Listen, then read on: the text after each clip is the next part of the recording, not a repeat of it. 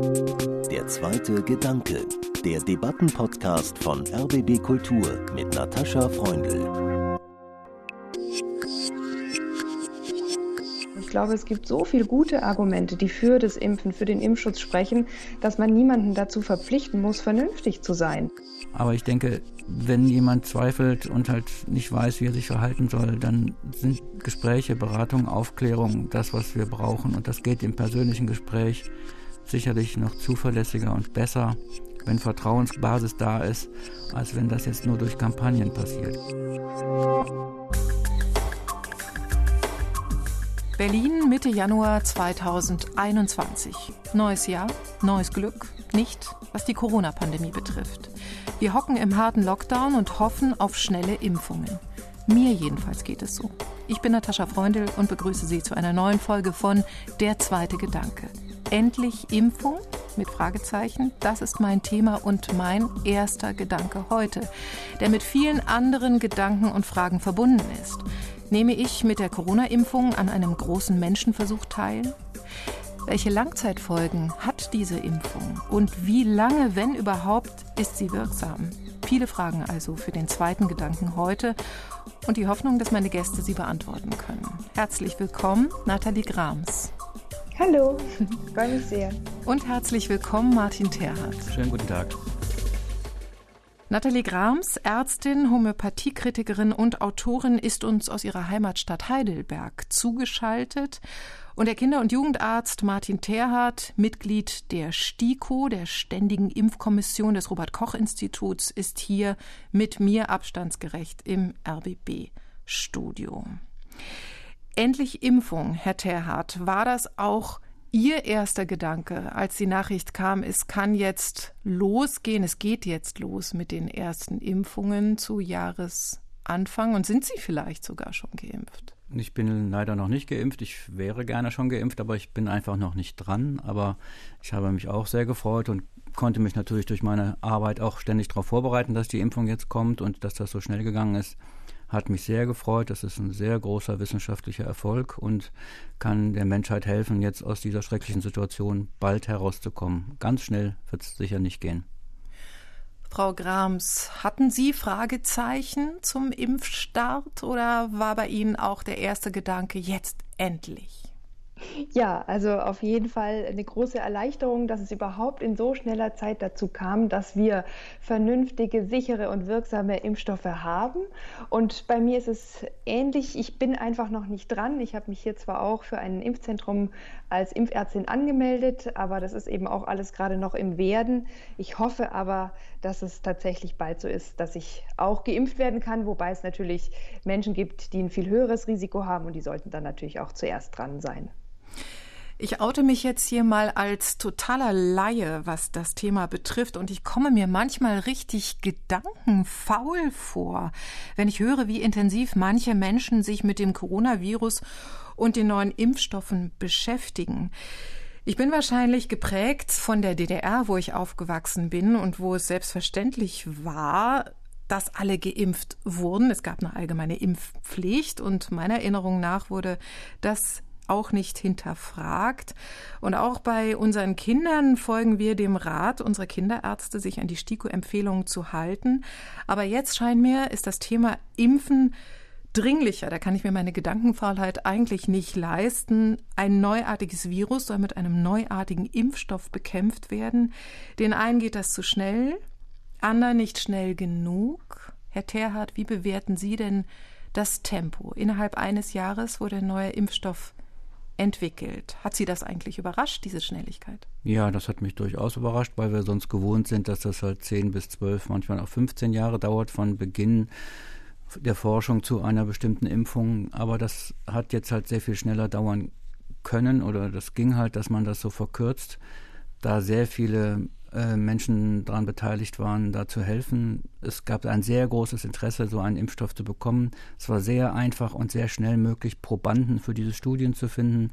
Die Zulassungsbehörden haben in beispielloser Art mit den Herstellern und den Forschungsgruppen zusammengearbeitet. Die Studienphasen konnten teilweise überlappend stattfinden. Es gab keine finanziellen Nöte.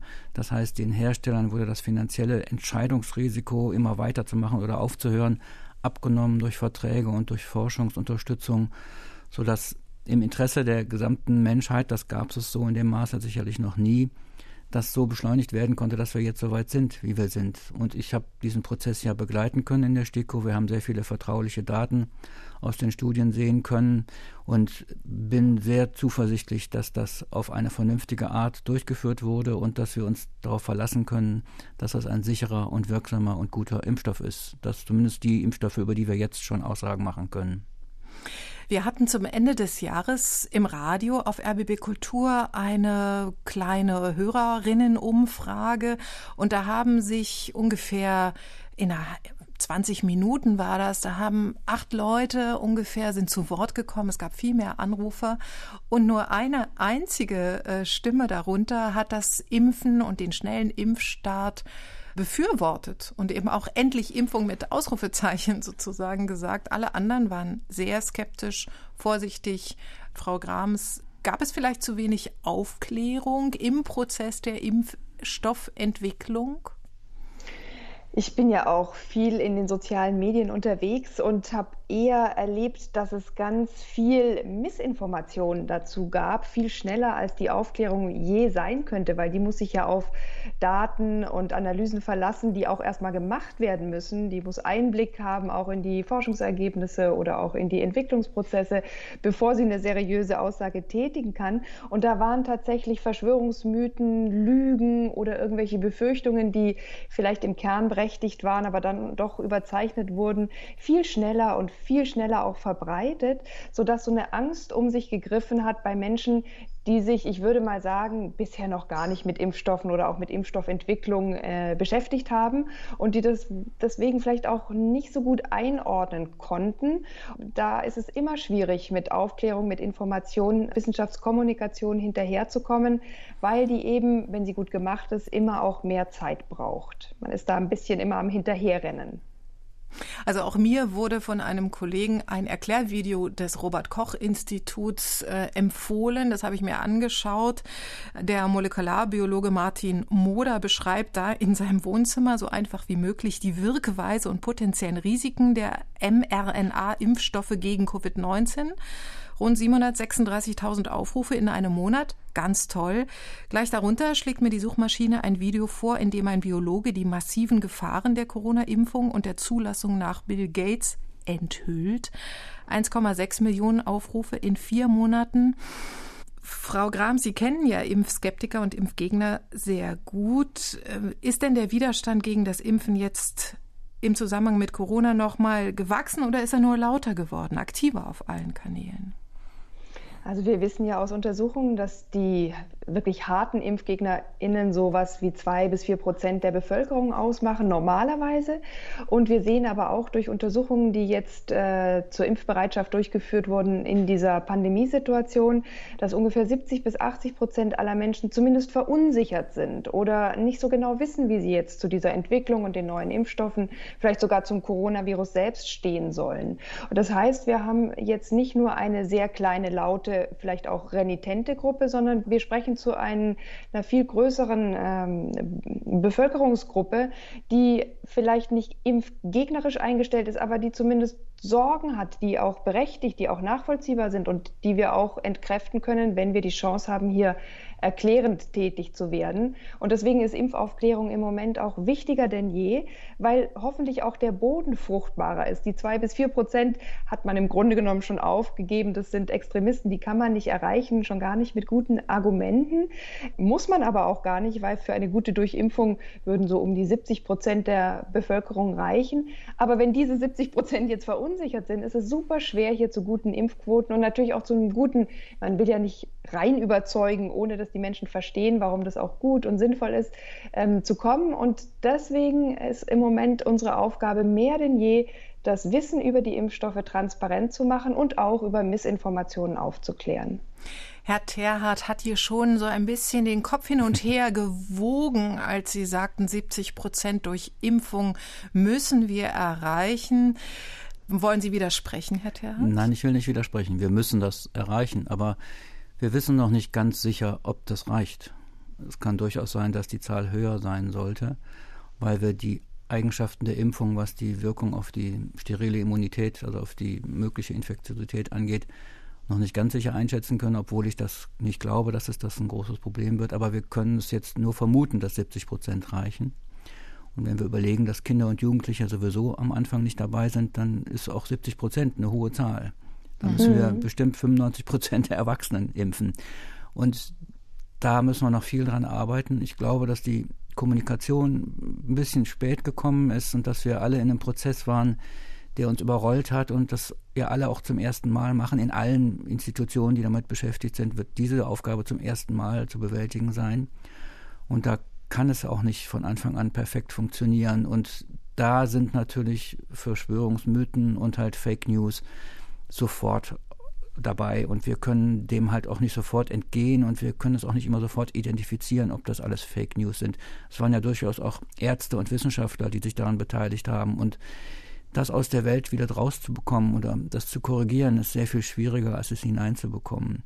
Und daran müssen wir arbeiten und da müssen wir Vertrauen gewinnen und da sind wir alle gefordert. Und ich glaube, noch ein großes anderes Problem, was diese Impfung von anderen Impfungen so unterscheidet, ist, dass sie eben nicht bei dem Hausarzt, bei dem Kinderarzt stattfindet, sondern in einem anonymen Impfzentrum, wo Leute vor ihnen sitzen, die sie nicht kennen, die den Patienten auch nicht kennen und äh, die Beratung vorher beim Hausarzt auch nur im Teil stattfinden kann, weil jeder versucht jetzt nicht zu seinem Hausarzt zu gehen, um nicht in eine Praxis zu gehen. Das heißt, es ist eine Situation, wo Beratung und Aufklärung größtenteils über die öffentlichen Medien und über das Internet stattfindet und halt über Hörensagen, über Kontakte. Und das macht die Sache, glaube ich, deutlich schwieriger.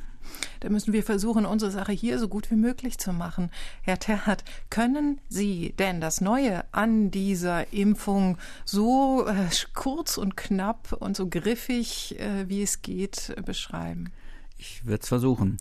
Also sowohl die mRNA-Impfstoffe als auch die Vektorimpfstoffe, das ist der Impfstoff von AstraZeneca, der jetzt als nächster kommen wird, nutzen unser menschliches Labor um eine Immunantwort zu provozieren. Das heißt, die Viren oder die Bestandteile, die Viren, die eine Immunität bei einer normalen Impfung auslösen, werden uns nicht gespritzt, sondern uns wird eine Erbinformation gespritzt, sodass unser menschliches Labor in unseren Zellen selber dieses Antigen erzeugt, auf das unser Immunsystem reagiert, indem es Antikörper produziert.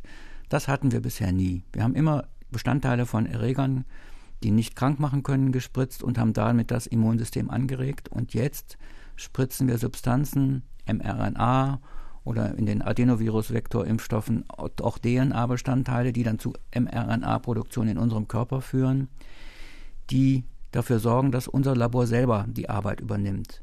Gleichzeitig wissen wir aber, dass diese Messenger-RNA, die aus diesem Impfstoff kommt und auch aus dem Vektorimpfstoff erzeugt wird, wieder abgebaut wird und auch die Bestandteile, in die sie umhüllt werden, wieder abgebaut werden und keinen Schaden anrichten können und auch nicht in unser Erbgut übernommen werden können, sodass mit dieser Information, die auf jahrzehntelange Forschung zurückgeht, es wurde ja schon lange daran geforscht, mit dieser Information können wir auch sagen, dass sie sicher sind, diese Impfstoffe. Und das haben die bisherigen Studien ja auch gezeigt.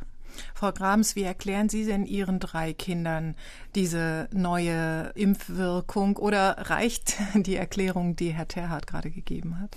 Na, ich denke, für die Kinder ist wichtig, wann können wir wieder mit Freunden spielen. Und äh, tatsächlich ist es aber eigentlich einfach zu erklären. Letztlich wollen wir ähm, unser Immunsystem vorinformieren. Wir wollen sagen, guck mal, falls dir dieses böse Virus begegnet, haben wir dir schon vorher gesagt, was du dann dagegen tun musst. Und das ist eigentlich eine super Sache, weil dann wirst du nicht krank, weil du tatsächlich das Virus so schnell bekämpfen kannst, dass es nicht zu schweren Krankheitssymptomen oder mitunter vielleicht sogar dem Tod bei älteren Patienten kommen kann. Und das willst du doch sicher auch. Ich meine, wer wollte das nicht? Und ich glaube, manchmal diskutieren wir so viel über Impfstoffe und Impfungen und mögliche Nebenwirkungen und Risiken und Schäden, dass wir ganz vergessen, wie cool und wie einfach und wie praktisch das Grundprinzip des Impfens ist und dass es da eigentlich auch überhaupt nichts dagegen zu sagen gibt. Wir helfen helfen, unser Immunsystem zu verstehen, wie es sich gegen schädliche Krankheitserreger wehren kann. Und äh, ja, bessere Medizin kann man ja eigentlich nicht machen.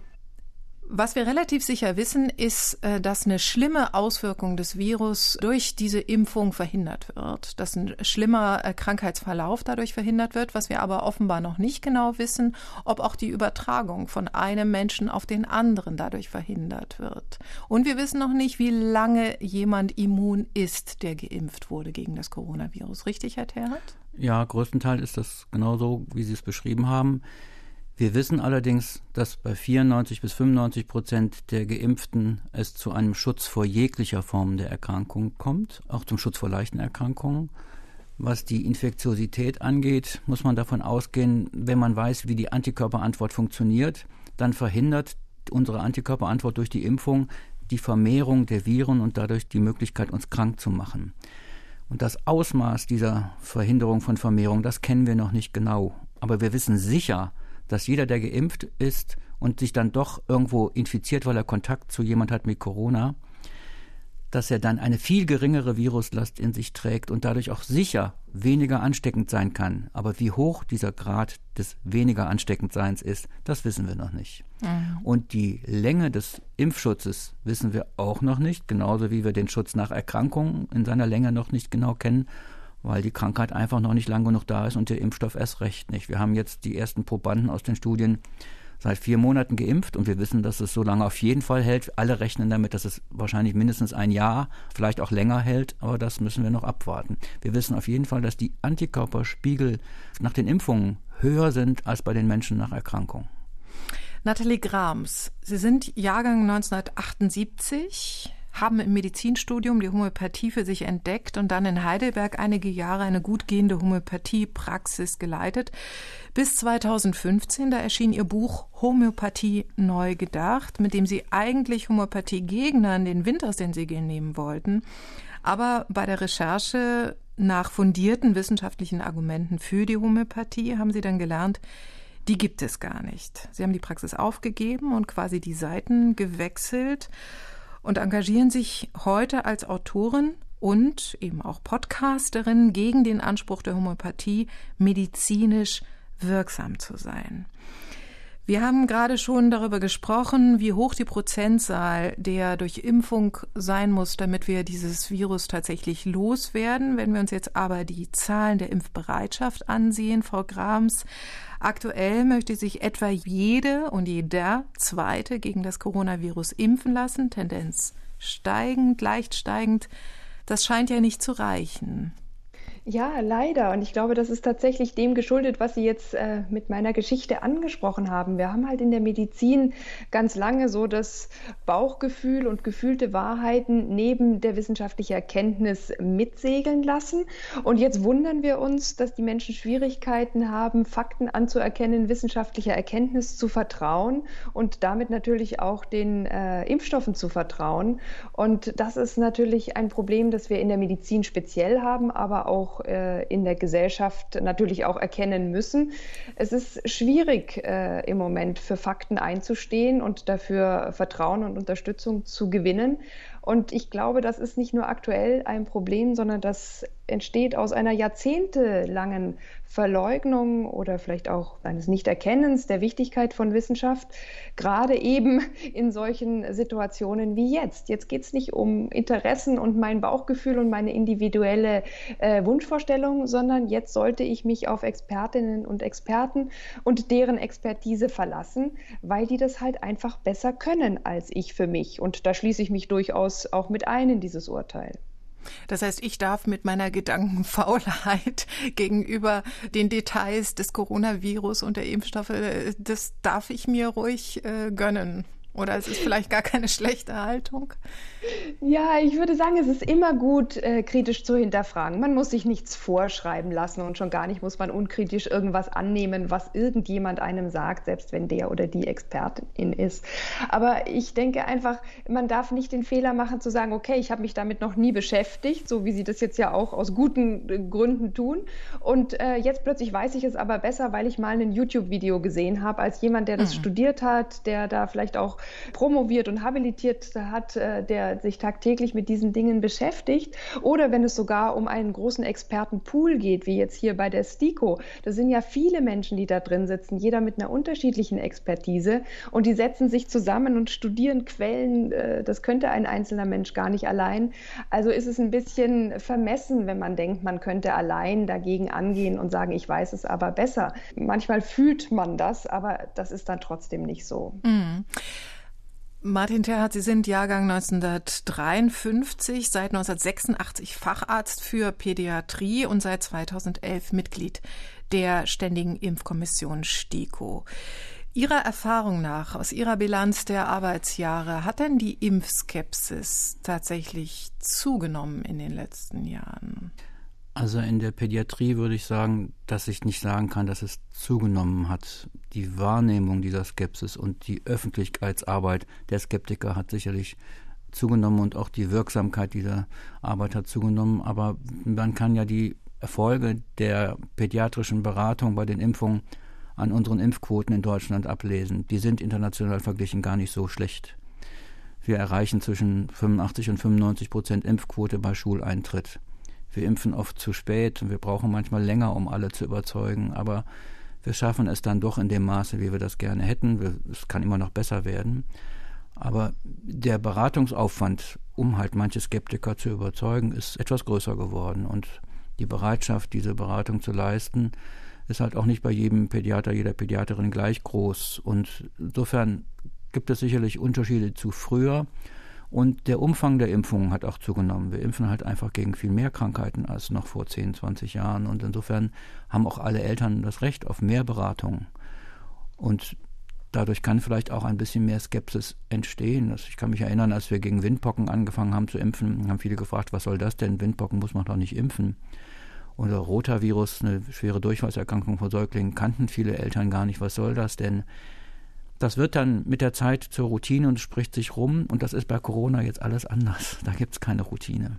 Masern war vor zwei Jahren ein wichtiges Thema. Da hat die Weltgesundheitsorganisation sogar die Verweigerung von Impfungen als eine der größten Gesundheitsgefahren weltweit eingestuft. Und zwar mit Blick auf mangelnde Masernimpfung und neue Ausbrüche von Masern. Damals wurde ja auch hierzulande dann eine Impfpflicht diskutiert. Zum Teil wurde sie auch eingeführt im Sinne von, wenn Kinder in Einrichtungen für die Betreuung gehen, äh, staatliche Einrichtungen, dann müssen sie diese Impfung nachweisen. Wie sehen Sie denn die Forderung nach Impfpflicht beim Coronavirus heute, Herr Terhardt? Also ich war damals auch ein Skeptiker, was die Masernimpfpflicht angeht. Ich bin davon überzeugt, dass wir Vertrauen gewinnen müssen und gut aufklären müssen und Wissenschaftskommunikation betreiben müssen, dass wir dann eigentlich auch gute Erfolge erzielen können. Und habe Sorge, dass halt durch eine Impfpflicht das Vertrauen wieder beschädigt wird und dass halt die Skepsis wieder gesteigert wird. Und so geht es mir jetzt auch bei der Corona-Impfung generell, wenn man das miteinander vergleicht, ist die Schwere der Erkrankung und die Häufigkeit und die Anzahl der Todesfälle und der Erkrankungsfälle bei Covid-19 ja viel, viel höher, als wir es bei Masern haben. Aber das liegt halt daran, dass wir noch gar nicht dagegen impfen. Insofern könnte man logischerweise sagen, dann ist doch eine Impfpflicht viel sinnvoller, jetzt bei Covid-19 einzuführen. Aber dafür würde ich im Moment warnen. Wir haben erstens nicht genug Impfstoff. Wir haben noch lange nicht genug Impfstoff, um überhaupt eine Impfpflicht rechtfertigen zu können. Und wir haben noch nicht gut genug Überzeugungskraft ausüben können, dass halt wirklich Vertrauen überall erzeugt werden kann. Ich denke, das wird sich verändern. Ich denke, das wird sich auch in den medizinischen und Pflegeberufen noch verändern, die, das Vertrauen. Je mehr Leute jetzt geimpft werden und je mehr bekannt wird, dass das gut vertragen wird und dass Zahlen zurückgehen bei den schwer gefährdeten alten Menschen, wird auch das Vertrauen steigern. Es gibt keine Kontroverse, keine Debatte über das Impfen in der wissenschaftlichen Welt.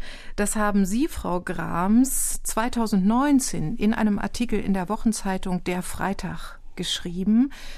Über nichts im Bereich der Medizin ist sich die weltweite Wissenschaftscommunity einiger als über den Nutzen des Impfens. Bezogen auf die jetzige Situation, Nathalie Grams, gibt es vielleicht keine Debatte, aber die Tatsache, dass ein Teil von Medizinern und vor allem Pflegerinnen und Pflegern sich gerade nicht impfen lässt Und er stellt offenbar ein so großes Problem dar, dass manche, zum Beispiel aktuell CSU-Chef Markus Söder, eine Impfpflicht für bestimmte Gruppen, also zum Beispiel Pflegerinnen und Pfleger in Altenheimen, fordern. Wie erklären Sie sich und uns, dass medizinisch informierte Menschen nicht sagen, endlich impfen, sondern lieber erstmal nicht impfen? Naja, auch als medizinisches Fachpersonal ist man ja zunächst mal einfach Mensch und eine gesunde Skepsis gegenüber was Neues zu haben, ist ja jetzt auch nichts Schlechtes. Was allerdings falsch und auch in gewisser Weise fatal in doppeltem Wortsinn ist, ist, wenn man jetzt glaubt, man sei hier das Versuchskaninchen. Im Gegenteil, wenn man das überhaupt verwenden möchte, das Wort, die Versuchskaninchen waren diejenigen Menschen, die sich freiwillig für die Zulassungsstudien gemeldet haben und dort ist der Impfstoff als sehr sicher und wirksam getestet worden. Das heißt, man hat jetzt eigentlich das Privileg, als Erster oder als Erste in den Genuss dieses Schutzes der Schutzimpfung zu kommen. Und wenn man jetzt sagt, nein, nein, nein, jetzt möchte ich das aber nicht, weil vielleicht ist das noch nicht sicher und vielleicht ist das hier, wie Sie eingangs auch gesagt haben, ein großer Menschenversuch, dann hat man halt einfach nicht recht. Und nicht nur, dass man nicht recht hat und vielleicht den Schutz für sich selbst verwehrt, man hat halt dadurch, dass man Gesundheitsexperte oder Expertin ist, auch einen gewissen Einfluss auf das Vertrauen, das andere Menschen, die Laien sind, in diese Impfungen haben. Und wenn ich die jetzt als Ärztin ablehne, ist das was ganz anderes, wie wenn es die Nachbarin tut. Und da finde ich eben, sollten wir als medizinisches Fachpersonal uns unserer Verantwortung für uns selbst, aber eben auch für unsere Mitmenschen bewusst sein. Wir als Vertrauensperson Nummer eins in Gesundheitsdingen haben eben dann auch die Pflicht, tatsächlich ähm, uns so zu entscheiden, wie es die Faktenlage gebietet. Und spricht im Moment eben alles für die Impfung und für den Impfschutz. Aber man kann das nur appellativ einführen, so wie Sie das jetzt tun. Also gewissermaßen als Bürgerpflicht. Fühlen Sie sich bitte verpflichtet, sich impfen zu lassen für das Wohle aller und vor allem für das Wohle der Kranken, die Sie betreuen. Aber sozusagen rechtlich lässt sich eine Impfpflicht nicht durchsetzen. Siehe Unversehrtheit des Körpers, oder? Doch, die ließe sich sehr leicht durchsetzen, auch äh, ganz einfach durch eine Rechtsverordnung. Also da müsste man nicht mal ein neues Gesetz schaffen. Das wäre unserem Gesundheitsminister möglich. Aber es ist halt die Frage, ob es sinnvoll ist. Und ich glaube, es gibt so viele gute Argumente, die für das Impfen, für den Impfschutz sprechen, dass man niemanden dazu verpflichten muss, vernünftig zu sein. Man kann aber halt höchstens die Argumente so gut präsentieren und aufarbeiten und auch zur Verfügung stellen, dass man sich selbst und freiwillig für die beste Lösung entscheiden kann. Und das sehe ich in gewisser Weise auch als, als meinen Job an, das zu tun. Das tun viele andere Kolleginnen und Kollegen auch. Das tun ja auch große äh, Institutionen im Gesundheitswesen wie das Gesundheitsministerium oder die Bundeszentrale für gesundheitliche Aufklärung. Und ich hoffe eben, dass tatsächlich die guten Argumente wirken und wir nicht irgendeinen Zwang brauchen, der bei manchen Menschen dann eher so eine Art psychologische Gegenreaktion auslöst im Sinne von, wow, wenn mir das jetzt hier vorgeschrieben wird, dann möchte ich das nicht, weil ich möchte mich, wenn dann, frei dafür entscheiden. Und diese Chance, genau diese Chance hat jetzt jeder und jede. Wir hatten in unserem Bekanntenkreis, in unserer Nachbarschaft, als wir noch in Hamburg lebten, Freunde, eine Familie mit gleichaltrigen Kindern, die waren wahnsinnig herzlich, ganz lieb, Musiker, ähm, haben vegan gelebt und haben ihre Kinder, das habe ich dann irgendwann im Gespräch mit der Mutter äh, herausgefunden, nicht geimpft. Und im Gespräch mit der Mutter sagte sie mir dann, ich werde dir nicht die Gefahren der Impfung äh, erklären, weil bleib du mal in deinem Glauben, dass das gut und richtig ist für die Kinder. Ich habe mein Wissen, man kann sich natürlich informieren, aber ich will mit dir darüber gar nicht streiten. Mich hat das damals sprachlos gemacht und nachdenklich gemacht. Ich weiß bis heute nicht, was hätte ich ihr am besten geantwortet, um doch so ein Gespräch in Gang zu bringen und sie vielleicht sogar vom Nutzen des Impfens zu überzeugen, Herr Terhardt. Was sagen Sie denn solchen Eltern? Ich versuche sie erstmal da abzuholen, wo sie sind. Sie sollen mir auch sagen, warum sie nicht impfen lassen wollen oder was sie für Fragen haben. Es hat keinen Sinn, die dann voll zu reden mit Monologen man muss die Fragen, die sie haben, beantworten. Wenn so eine Familie gar keine Frage hat oder gar nicht zu einem Arzt geht, der sie zum Impfen überzeugen will, dann haben wir kaum eine Chance. Und das gibt es ja eben auch, dass sie dann zu Ärzten gehen, die dieselbe Einstellung haben. Aber was ich immer dann sage, ist halt, wir erleben zurzeit das Risiko dieser ganzen Krankheiten kaum, weil sie durch die Impfung zurückgedrängt wurden. Und dadurch haben solche Menschen es etwas leichter, so zu handeln als Freerider, wie international genannt werden, dass sie halt praktisch profitieren von dem Impfschutz, den sie durch den Gemeinschaftsschutz haben, aber nicht durch den Impfschutz ihrer eigenen Kinder.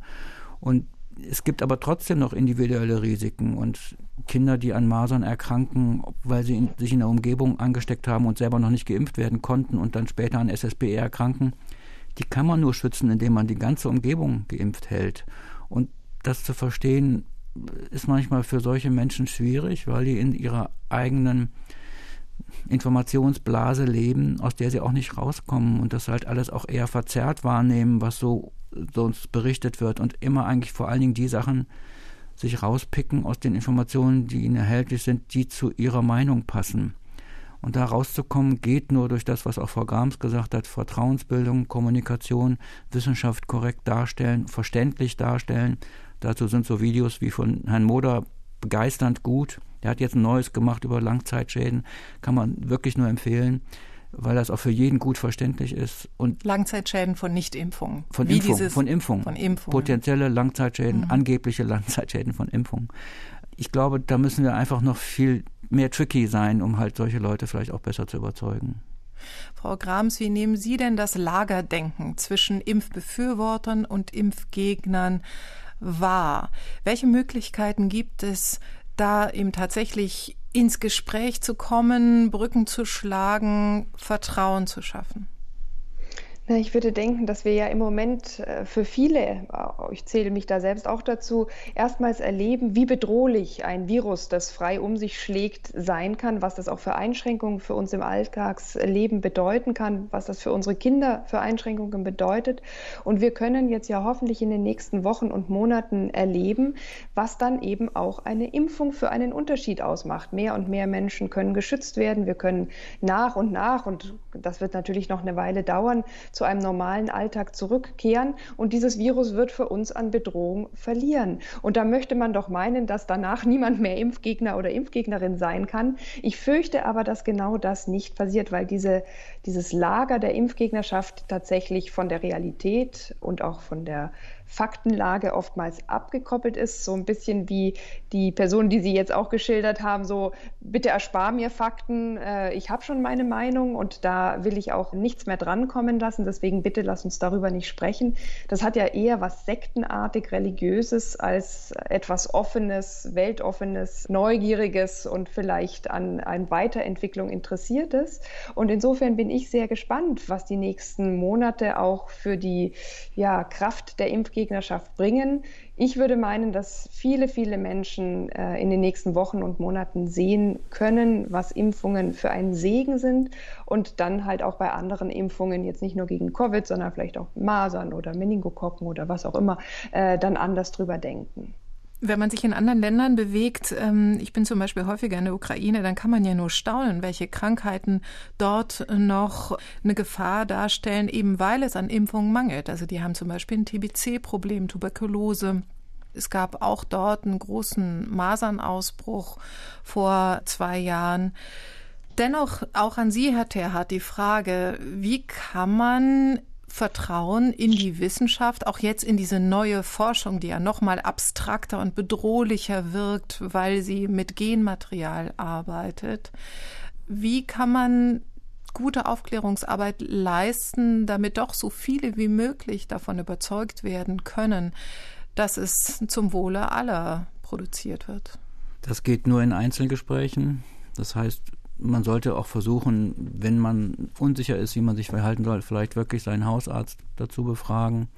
Dafür müssen wir auch die Hausärzte gut in Kenntnis setzen und auch da muss Wissenschaftskommunikation stattfinden. Aber ich denke, wenn jemand zweifelt und halt nicht weiß, wie er sich verhalten soll, dann sind Gespräche, Beratung, Aufklärung das, was wir brauchen. Und das geht im persönlichen Gespräch sicherlich noch zuverlässiger und besser, wenn Vertrauensbasis da ist als wenn das jetzt nur durch Kampagnen passiert. Kampagnen sind auch sinnvoll, um uns immer wieder daran zu erinnern, ich muss mich kümmern. Aber das persönliche Gespräch, die Beratung unter Freunden, aber dann auch mit den Ärzten und Ärztinnen halte ich für essentiell. Und dann ist natürlich in dieser Situation mit Covid-19 der große Mangel, dass das nicht von vornherein gut vorher möglich ist. Aber wir werden ja noch lange Zeit mit dem Impfen zu tun haben. Insofern wird es auch noch lange Zeit geben, dort Gespräche zu führen. Wie lange glauben Sie, Herr Terhardt, werden wir noch mit der Gefahr des Covid-Virus leben müssen? Das kann ich Ihnen nicht sagen. Wir wissen nicht ganz genau, wie es weitergeht mit den Mutationen. Bisher sieht es ja, was die Wirksamkeit der Impfstoffe angeht, gut aus. Wir wissen, dass wir wahrscheinlich bis zum Sommer, das heißt bis zum Ende des Juni, vielleicht die Hälfte der Personen, die geimpft werden sollen, geimpft haben und erst dann große Mengen Impfstoff zur Verfügung stehen, sodass ich rechne, dass es Spätsommer bis Herbst wird, bis wir so viel geimpft haben, dass wir uns entspannen können. Frau Grams, haben Sie noch Worte des Trostes für uns bis zum Sommer? Das ist ja doch eine ganz schön lange Durststrecke. Ja, ich denke, es ist äh, für, für jeden und jede im Moment enorm schwer, das auch in der Perspektive noch so lang dauernd zu sehen. Aber ich denke, wir haben jetzt so die, die Talsohle durchschritten. Ab jetzt gibt es Impfstoffe, ab jetzt wird es besser, auch wenn das natürlich nicht schlagartig so sein wird. Und wir steuern ja jetzt so langsam auch wieder auf die wärmeren Monate zu, wo man auch mehr wieder draußen machen kann, wo man in Schulen besser lüften kann und damit tatsächlich so die Gesamtlage sich entspannt. Vielleicht Januar und Februar müssen wir echt noch ganz tapfer durchhalten. Aber ich glaube, Licht am Ende des Tunnels ist sichtbar. Dann danke ich Ihnen ganz herzlich für das Gespräch. Martin Terhardt und Nathalie Grams. Sehr gerne. Wiedersehen. Tschüss. Endlich Impfung? Ja. Nach dem Gespräch mit Nathalie Grams und Martin Terhardt setze ich für mich an die Stelle des Fragezeichens ein Ausrufezeichen. Ich wünsche mir, dass die Corona-Impfungen schneller, organisierter, transparenter durchgeführt werden. Apropos Transparenz, das ist mein zweiter Gedanke zum Thema. Wissenschaft und Politik müssen viel transparenter vorgehen, um Vertrauen in den Kampf gegen die Covid-Pandemie zu schaffen. Nathalie Grams hat gesagt, die Impfgegner und Verschwörungstheoretiker seien viel schneller in der Verbreitung von Falschmeldungen als die faktenbasierte Wissenschaft, das besonders in diesem Falle neues Virus, neuer Impfstoff mit neuer Wirkung überhaupt sein könne. Try again, fail again, fail better, fällt mir da ein. Samuel Beckett. Wieder versuchen, wieder scheitern, besser scheitern. Nehme ich also mit der Corona-Impfung an einem großen Menschenversuch teil, so wie jede neue lebensrettende Forschung sich erst im realen Leben erproben lässt? Ja. Tschüss und danke fürs Mitdenken, sagt Natascha Freund. Übrigens jetzt kostenlos im Podcast-Abo Der zweite Gedanke auf RBB Kultur, in der ARD Audiothek und fast überall, wo es Podcasts gibt.